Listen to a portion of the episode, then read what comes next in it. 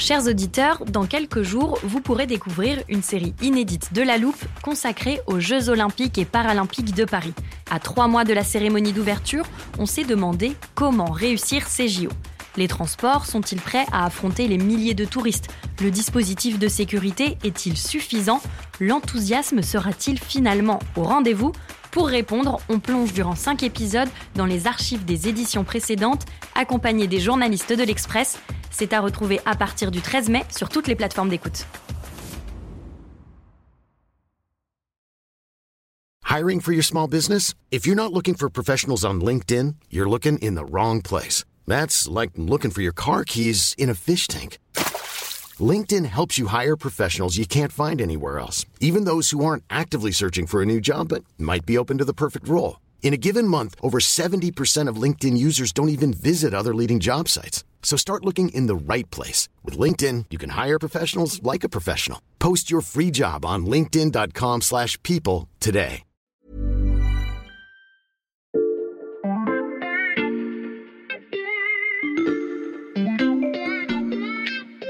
Salut, c'est Xavier Yvon. Nous sommes le jeudi 24 novembre 2022. Bienvenue dans La Loupe, le podcast quotidien de l'Express. Allez, venez, on va écouter l'info de plus près. Le nom de l'homme dont on va parler aujourd'hui a déjà été mentionné plusieurs fois dans La Loupe. La première, c'était il y a un peu plus d'un an, dans un épisode consacré à l'influence russe en Afrique et à la milice Wagner. C'est un groupe de mercenaires euh, proches euh, du pouvoir russe, dans le sens où il est sous le contrôle d'un homme euh, dont le nom défraie de plus en plus la chronique depuis quelques années maintenant, Yevgeny Prigogine. Yevgeny Prigogine, donc c'est un homme proche du Kremlin qui a fait fortune dans les services de restauration rapide en fait dans les années 90 et qui s'est peu à peu rapproché des cercles proches en fait de Vladimir Poutine. Emmanuel Dreyfus, expert de la Russie à l'Institut de recherche stratégique de l'école militaire, nous avait alors expliqué qu'Evgeny Prigogine était ce qu'on appelle un entrepreneur d'influence, un homme d'affaires qui met sa fortune et ses réseaux au service des intérêts du Kremlin. Mais il nous avait aussi dit que l'homme niait ce rôle et se défendait de tout lien avec la milice Wagner. Si je vous reparle de lui aujourd'hui, c'est que depuis cet épisode, il a totalement changé de dimension. Il assume désormais ouvertement son rôle de chef des mercenaires qui se battent en première ligne en Ukraine. Il revendique les actions de désinformation à l'étranger au profit de la Russie. Bref, il ne se cache plus.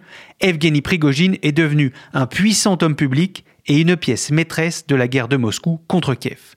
Surnommé le cuisinier de Poutine parce qu'il a commencé en fournissant les repas au banquet du Kremlin, Evgeny Prigogine n'en finit plus de grimper les échelons du pouvoir russe. Où s'arrêtera-t-il? C'est la question qu'on passe à la loupe aujourd'hui. Pour raconter l'ascension et les ambitions d'Evgeny Prigogine, j'ai fait appel à un journaliste qui connaît parfaitement la Russie et ses jeux de pouvoir, Léo Vidal-Giraud. Salut Léo. Salut Xavier.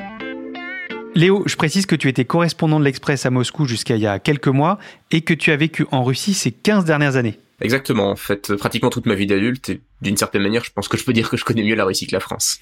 Et tu as dû quitter Moscou euh, juste après l'invasion de l'Ukraine, mais tu continues à couvrir l'actualité russe à distance. Et tu viens de signer pour l'Express une grande enquête sur Evgeny Prigogine. Alors le personnage est inquiétant, j'ai commencé à esquisser son portrait en introduction. J'imagine que ça n'a pas été facile de trouver des sources pour parler de lui. Non, ça a même été assez compliqué. En fait, la plupart du temps, les sources auxquelles euh, je m'adresse régulièrement pour toutes les enquêtes sur, on va dire, les coulisses du, Kremlin, sur le pouvoir en Russie, euh, beaucoup de ces gens ont refusé de me parler en me répondant oui, c'est très intéressant, mais sans moi.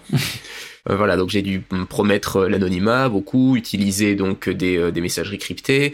On a pas mal parlé sur Signal parce que Telegram a la réputation d'être infiltré par les services russes. C'est te dire, ce type fait peur. Déjà, même physiquement, hein, ça se voit que c'est pas un rigolo entre guillemets. Euh, il a ce physique de, de, par un mafieux, il a le crâne rasé, il a, le, il a l'œil inquiétant. Et puis il a, c'est une réputation aussi qui s'est construite à laquelle il a travaillé, euh, celle de quelqu'un qui est prêt à tout, qui est vraiment une personne dangereuse. Encore récemment, là, on a vu cette vidéo d'un déserteur de Wagner qui avait été repris par ses anciens camarades et qui se fait euh, massacrer, hein, littéralement, euh, exploser le crâne à coup de masse de chantier, face caméra, filmé, donc partagé par des officiers ou des, des personnes liées proches de Wagner et commenté, encouragé par Prigogine. tu parles de parrain mafieux, Léo, mais c'est pas juste une formule.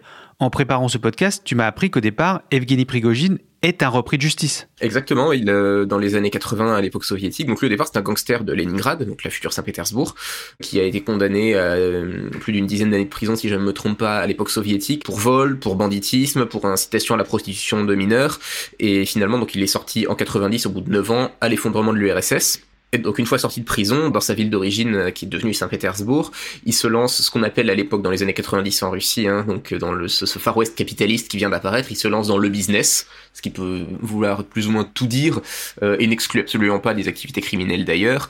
lui en l'occurrence, il va d'abord vendre des hot dogs avec un stand et puis un réseau, et puis ensuite des magasins d'alimentation. Et puis ensuite, il se lance donc dans la restauration. Il ouvre des restaurants, il monte en gamme et il ouvre un restaurant de luxe et puis plusieurs restaurants de luxe. Et c'est dans l'un d'entre eux qu'il en finit par rencontrer Vladimir Poutine.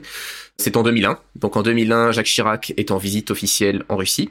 Et euh, avec euh, Vladimir Poutine, donc on rappelle qu'ils s'entendent très bien, hein, les deux, les deux chefs d'État à l'époque, il euh, se déplace donc à Saint-Pétersbourg et s'arrête donc dans le restaurant de Prigogine qui est à l'époque The Place to Be à Peter, comme on dit en Russie, à Saint-Pét. Et la, la, légende de, que Prigogine entretient et raconte lui-même, c'est que euh, voyant là euh, sa chance, son heure venue, il va les servir lui-même, apporter, passer lui-même les plats, faire le service et se faire remarquer. C'est à partir de ce moment-là que Prigogine se met au service de Poutine. Voilà exactement. En fait, c'est à ça qu'on peut dater le début de son ascension réellement. On raconte aussi que, euh, en fait, il met l'ambiance, il fait des blagues, il met ses invités à l'aise, il discute, il est là. Enfin bref, il crée un moment sympa pour euh, le président et, ses invités. Et donc peu à peu, on va refaire appel à lui pour euh, organiser des banquets, pour faire le traiteur, pour l'anniversaire de Poutine, pour la prise de fonction de Medvedev en 2012 par exemple. Et puis il finit donc par passer même à la restauration collective. Et il a cette société qui s'appelle Concord Catering, qui va recevoir des énormes contrats publics pour nourrir toutes les écoles, pour nourrir les ministères, pour nourrir l'armée, et c'est là vraiment qu'il devient milliardaire grâce à ces contrats publics. C'est vraiment le schéma extrêmement classique d'enrichissement de l'entourage de Poutine euh, depuis le début en fait. C'est faire le fournisseur de l'État et surfacturer scandaleusement et avec ça donc il va devenir milliardaire. C'est donc de cette époque que date son surnom de cuisinier de Poutine que j'ai mentionné en introduction. Exactement, c'est un surnom qui lui colle à la peau et euh, qui est assez paradoxal en fait, mais qui, enfin, je pense qu'il ait jamais touché une casserole, mais qui est révélateur euh, parce que d'une certaine manière, ça montre aussi son statut en fait. Prigogine, c'est pas un ami de Poutine, c'est pas un oligarque, c'est pas ce qu'on appellerait un proche vraiment. Prigogine, c'est l'ami des larbins de Poutine. D'ailleurs, pour l'anecdote aussi, euh, en 2001, donc quand il rencontre Poutine, c'est pas Poutine qui rencontre en vrai, c'est ses serviteurs. Il devient copain avec son chauffeur d'abord et puis ensuite, il prend langue avec son chef de la sécurité, un certain Viktor Zolotov, qui pour l'anecdote est aujourd'hui devenu général de la garde nationale russe, ce qui montre que décidément, l'ascension peut se faire très très vite dans, dans ces milieux-là. Et donc en fait, il entre dans le cercle des prestataires de services de Poutine, des gens auxquels on peut confier euh, un job et qui vont le faire.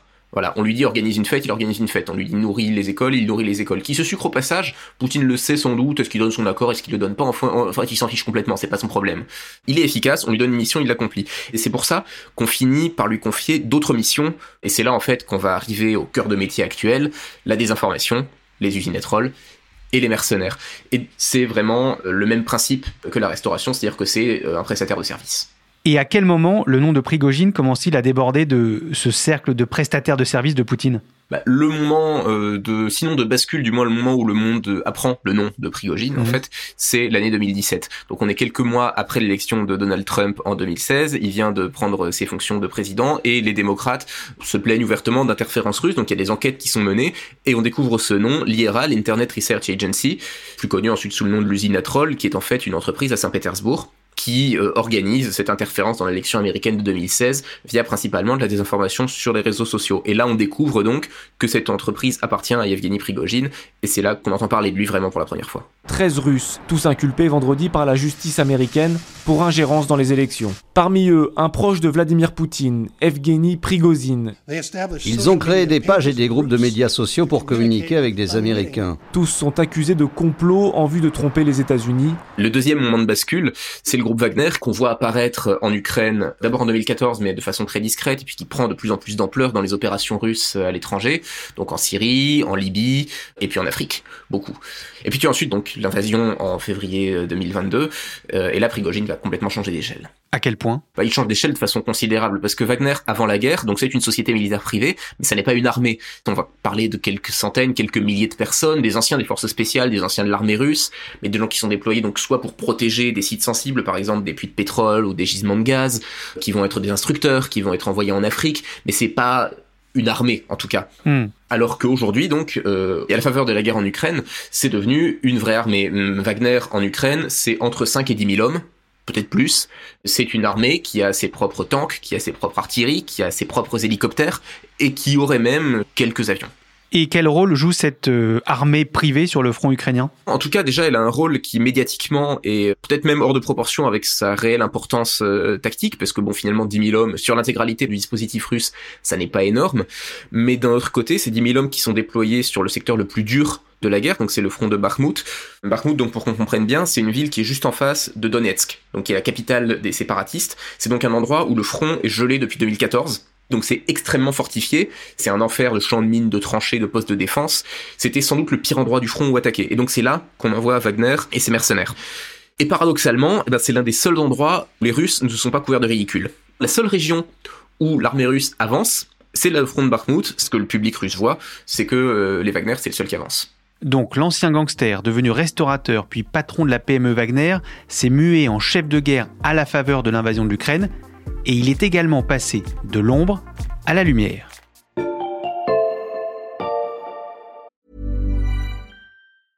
I'm Sandra, and I'm just the professional your small business was looking for. But you didn't hire me because you didn't use LinkedIn jobs. LinkedIn has professionals you can't find anywhere else, including those who aren't actively looking for a new job but might be open to the perfect role, like me.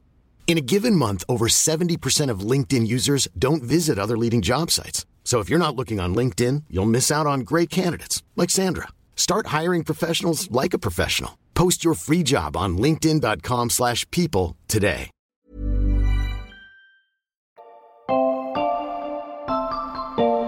Bah, Xavier, je t'ai envoyé par mail une petite vidéo. Est-ce que tu pourrais l'annoncer, s'il te plaît? Oui, alors attends que je la retrouve. Voilà. Euh, nos auditeurs ont peut-être vu passer euh, cette vidéo en septembre dernier. C'est celle où on voit Prigogine en train de recruter des mercenaires parmi les détenus réunis dans la cour d'une prison russe. Elle a été beaucoup reprise sur Internet et dans les journaux télévisés. Oui, exactement. Si cette vidéo a fait autant de bruit, bah, c'était parce que c'était la première fois en fait que Prigogine apparaissait au grand jour en tant que patron de Wagner. Et je te propose qu'on la revoie ensemble parce qu'elle permet de bien saisir ce nouveau Prigogine. C'est un Prigogine qui non seulement va sortir de l'ombre, mais qui en plus va s'inventer un style, va s'inventer un genre, parce que quand tu l'écoutes parler, c'est vraiment un mélange du parrain, donc c'est sa personnalité de mafieux dont je te parlais tout à l'heure, et puis il ajoute une corde à son arc entre guillemets, il se croit dans les douze salopards. Tiens par exemple avance un peu, je vais te traduire un extrait.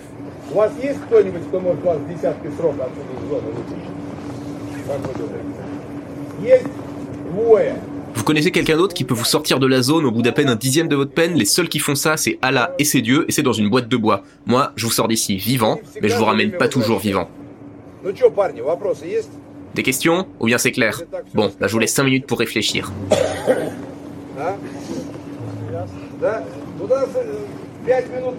Tu vois, chacune de ces phrases, en fait, elle sort d'un film hollywoodien. Quand il nous dit ceux qui reculent et qui ne savent pas ce qu'ils font là, c'est qu'ils vont se faire broyer. Quand il dit interdiction d'avoir des contacts sexuels avec les femmes, la faune, la flore, les hommes, avec ce que vous voulez, il est dans une réplique de film. Et en fait, ce type, il nous donne de l'archétype hollywoodien.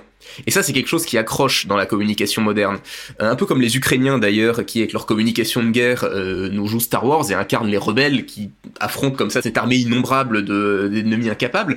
Lui, il nous joue l'officier dur à cuire du film de guerre hollywoodien standard, façon les douze salopards, façon Predator, avec ce type qui va chercher les pires des pires dans une prison et leur promet l'enfer euh, et la rédemption. C'est un classique. Et finalement, ça marche même avec les Russes, ça, parce que les films hollywoodiens, ils les connaissent aussi. Et du coup, c'est un ethos derrière, parce que les gens qui font ça dans, dans ces films, les officiers qui font ça, ces personnages, bah, c'est pas des nuls. Hmm.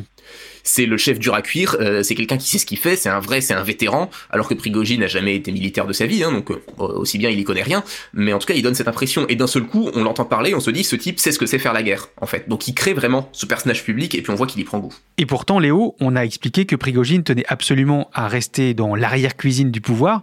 Comment la transition s'est-elle faite? Bah, Ce qui est le plus probable, en fait, c'est qu'il a été traîné dans la lumière par le fait que ses activités se voyaient de plus en plus, et finalement il y a pris goût. Parce qu'en fait, au tout début, il faut effectivement voir que Prigogine, il veut absolument pas qu'on parle de lui. C'est quelqu'un qui aime Londres. D'ailleurs, en Russie, un proverbe russe, euh, L'argent aime le silence. Et ça nous parle de Prigogine, ça c'est exactement lui. Et quand tu vois les premières enquêtes qui sont faites sur lui, donc à partir de 2016-2017, euh, justement donc à l'époque où on commence à s'intéresser à lui, sa réaction au début, est extrêmement négative. Euh, les journalistes russes qui essayent de parler de lui sont menacés. Quand Navalny fait des enquêtes sur lui, parce qu'il en a fait plusieurs à l'époque, il le traîne au tribunal, il l'assigne en diffamation, et en fait, peu à peu, il va se mettre à assumer son rôle, puisque jusqu'à très récemment, donc jusqu'en septembre, il continue de nier que Wagner c'est lui, mais il le nie de moins en moins activement, en fait. Euh, déjà, il se met à répondre plus régulièrement, et puis il se met, euh, au lieu de juste nier en bloc, de dire j'ai rien à voir avec ça, de dire j'ai rien à voir avec ça, mais celui qui s'en occupe euh, doit être très compétent. Donc ça devenait de plus en plus transparent jusqu'au moment où il a fini par arrêter complètement de, de, nier, et dans une interview, il raconte comment il a créé Wagner. Donc à ce moment-là, les masques sont officiellement tombés. Prigogine qui finit par raconter la création de Wagner. Et comment il s'exprime, Léo? Il donne des interviews à des journalistes? Il fait des vidéos comme celle dont on vient de parler? Alors en fait, il faut voir qu'il y a très très peu de vidéos de lui, par exemple. Prigogine, c'est quelqu'un qui donne pas d'interviews classiques euh, face caméra à des journalistes. Et ce qui est assez intéressant pour quelqu'un qui maîtrise à ce point la communication, il est absent des réseaux sociaux à titre personnel. Il n'a pas de compte Telegram, alors qu'en Russie, c'est pratiquement un must-have pour quelqu'un qui veut peser dans, médiatiquement et politiquement. En fait, il s'exprime par sa société de restauration, donc Concord Catering, et via son service de presse qui a donc une page sur le réseau social russe VK, c'est le Facebook russe comme on l'appelle. Hmm. Régulièrement sur la page VK de Concorde, ils vont publier des questions de journalistes et la réponse de Prigogine, qui est en général assez longue et dans laquelle donc il distille ses messages. Voilà, donc c'est par exemple euh, comme ça que euh, il a reconnu sa responsabilité dans les ingérences russes dans l'élection américaine. C'était le 7 novembre, quand euh, interpellé là-dessus par un journaliste qui lui demande est-ce que vous vous êtes ingéré dans l'élection de 2016 et est-ce que vous allez le faire dans les élections de mi-mandat américaines Il répond nous nous sommes ingérés dans cette élection, nous continuons de nous ingérer et on va continuer de le faire. Ah oui, donc non seulement l'ingérence est revendiquée, mais en plus Prigogine dit qu'il va continuer. Voilà, il, là en fait maintenant il se cache plus du tout et c'est quelqu'un qui est euh, certain de son statut, euh, qui assume totalement, qui est sorti du bois. Et euh, d'ailleurs illustration de ça, sans doute, il a même fait construire une tour Wagner à Saint-Pétersbourg qu'il a inaugurée début novembre. Un immeuble imposant, un hall aux allures futuristes, des bureaux spacieux, Voici le nouveau QG luxueux du groupe paramilitaire russe Wagner. Ce dont il faut quand même se souvenir, c'est que le mercenariat officiellement c'est interdit selon la loi russe. Donc qu'il aille inaugurer une tour au nom d'une société militaire privée, ça montre vraiment à quel point il se sent tout permis. On a bien compris l'envergure désormais assumée d'Evgeny Prigogine dans le paysage politique en Russie. Il est temps de se demander si le cuisinier de Poutine n'est pas en train de s'inviter à la table des successeurs potentiels du président russe.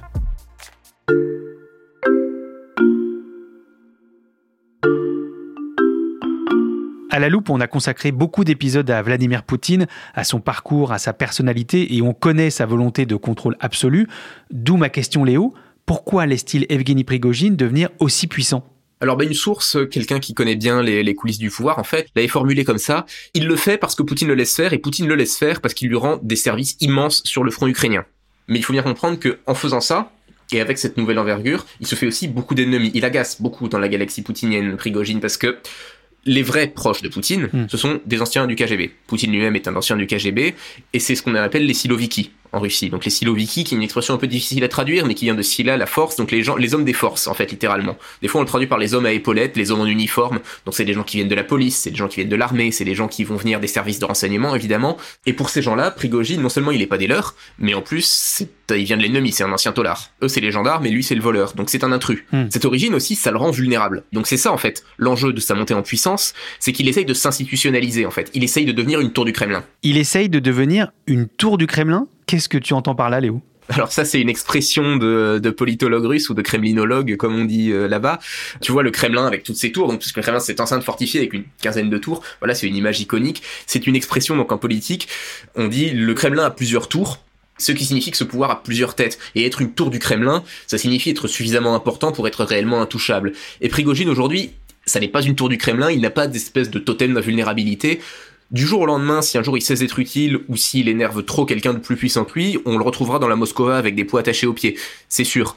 Et il en est forcément conscient. Hmm. J'avais un, autre expert auquel j'avais parlé qui utilisait l'expression euh, il joue tapis à chaque fois. Il faut l'imaginer comme un joueur de poker qui joue tout sur la table Chaque fois, il gagne, et tant qu'il gagne, il joue, et tant qu'il gagne, il augmente la mise. Si je comprends bien, Prigogine doit continuer d'étoffer son influence, mais est-ce qu'on sait dans quel but, quel est son objectif final? Alors ça, c'est vraiment le mystère. Hein. Personne n'est dans sa tête et c'est vraiment la question à un million à laquelle tout le monde aimerait avoir la réponse. On peut imaginer deux choses. D'une part, juste l'argent pour l'argent, le pouvoir pour le pouvoir, ce qui est pas impossible du tout. Il se peut qu'il soit lancé dans une fuite en avant dont il voit pas lui-même l'issue. Ou bien, est-ce que son objectif, justement, c'est être en fait admis chez les grands et de, de, faire partie enfin du sérail, du vrai cercle du pouvoir en fait, et de sortir donc de ce rôle d'exécuteur de, œuvres. Hmm. Il y a un fantasme absolu en Russie, surtout depuis donc qui s'est révélé la tête de Wagner et que Wagner est devenu une vraie armée privée. On fantasme beaucoup, on a peur aussi souvent d'un Prigogine qui ferait un coup d'état à la tête de son armée privée. C'est plus de la science-fiction d'après ce que me disent les, les gens qui s'y connaissent, parce qu'en fin de compte, c'est ce dont on parlait tout à l'heure, hein, Wagner c'est 10 000 hommes.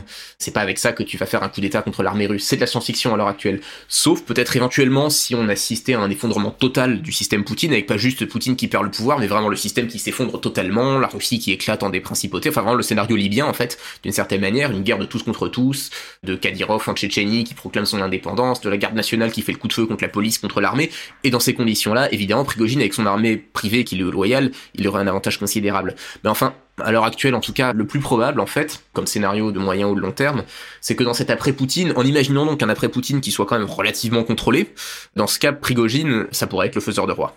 Mais dans ce scénario contrôlé, pourquoi Prigogine lui-même ne pourrait pas prétendre à la succession de Poutine? Bah parce qu'il fait pas partie des candidats. En fait, il est pas invité de, à ce casting. Hmm. Les élites vont jamais se rassembler autour de lui, à moins donc d'un effondrement complet. Mais voilà, dans le cadre d'une succession qui serait euh, qui serait organisée, il est pas invité à participer. En revanche, il pourra apporter énormément à l'un des candidats à la succession. Bon, on pense évidemment à son armée privée, mais quoi d'autre? Eh ben en fait, avant tout, et peut-être même plus important que son armée privée, c'est sa machine d'influence, parce qu'il a donc euh, son usine à troll, qui existe toujours, hein, c'est pas parce qu'on a arrêté d'en parler qu'elle n'existe plus, et puis il a aussi un empire en fait euh, médiatique et réseaux sociaux qui lui obéit, il a des euh, plusieurs médias qui lui appartiennent, qui sont à ses ordres, et il a aussi une nébuleuse de comptes sur les réseaux sociaux qui en fait relaye ses sorties, relaye ses interventions, un petit peu, alors le parallèle est un peu osé, mais un petit peu comme Elon Musk au sens où il a des fanboys, en fait. Il a des fans inconditionnels qui vont relayer sa communication sans qu'il ait besoin de leur demander quoi que ce soit. Et quand il lance la chasse à l'homme sur quelqu'un, ça peut devenir très violent. Justement, pendant les, les différentes retraites de l'armée russe, donc au fil de l'automne en particulier, euh, il n'hésitait pas à tirer à boulet rouge sur le ministère de la Défense, euh, à dire tout le mal qu'il pensait d'eux, dire que les généraux étaient des incapables. Il avait même sorti à un moment, faudrait envoyer tous ces minables pieds nus au front avec un fusil.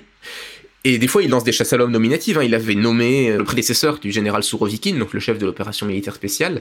Il l'avait traîné dans la boue.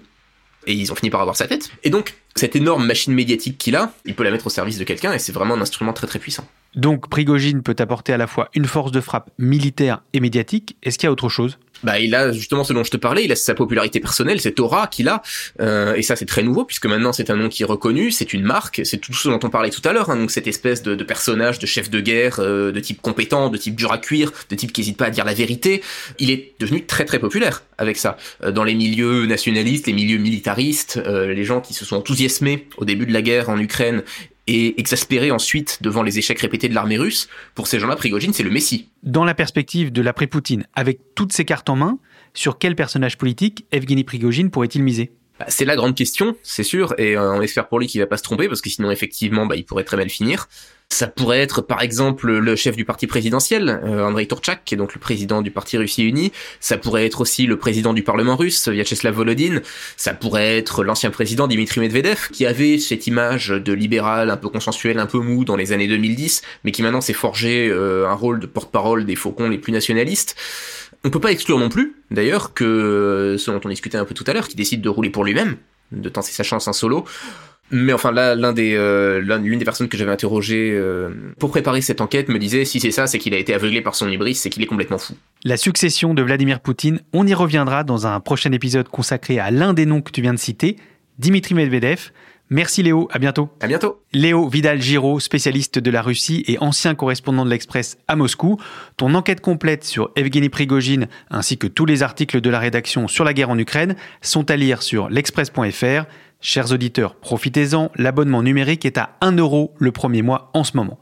Et pour retrouver tous les matins dès 6h un nouvel épisode de La Loupe, pensez à nous suivre sur votre plateforme d'écoute préférée, que ce soit Deezer, Apple Podcast ou Podcast Addict. N'hésitez pas non plus à nous mettre des étoiles, des commentaires et à nous recommander autour de vous. Cet épisode a été monté par Mathias Pengili et réalisé par Jules Cro. Retrouvez-nous demain pour passer un nouveau sujet à la loupe.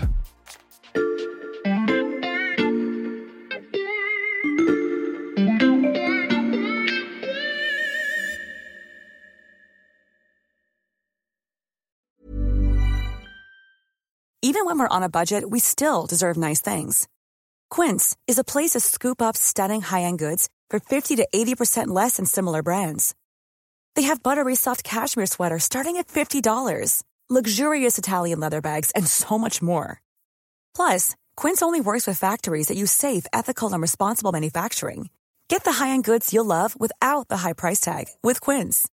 Go to quince.com slash style for free shipping and 365-day returns.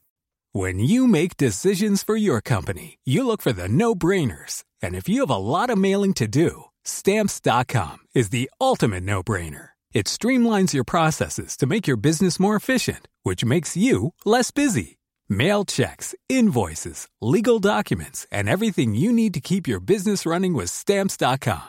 Seamlessly connect with every major marketplace and shopping cart. Schedule package pickups and see your cheapest and fastest shipping options from different carriers with rates up to 89% off USPS and UPS rates. And with the stamps.com mobile app, you can take care of mailing and shipping wherever you are. Make the same no-brainer decision as over 1 million other businesses with stamps.com. Sign up with code program for a 4-week trial plus free postage and a free digital scale. No long-term commitments or contracts. That's stamps.com. Code program.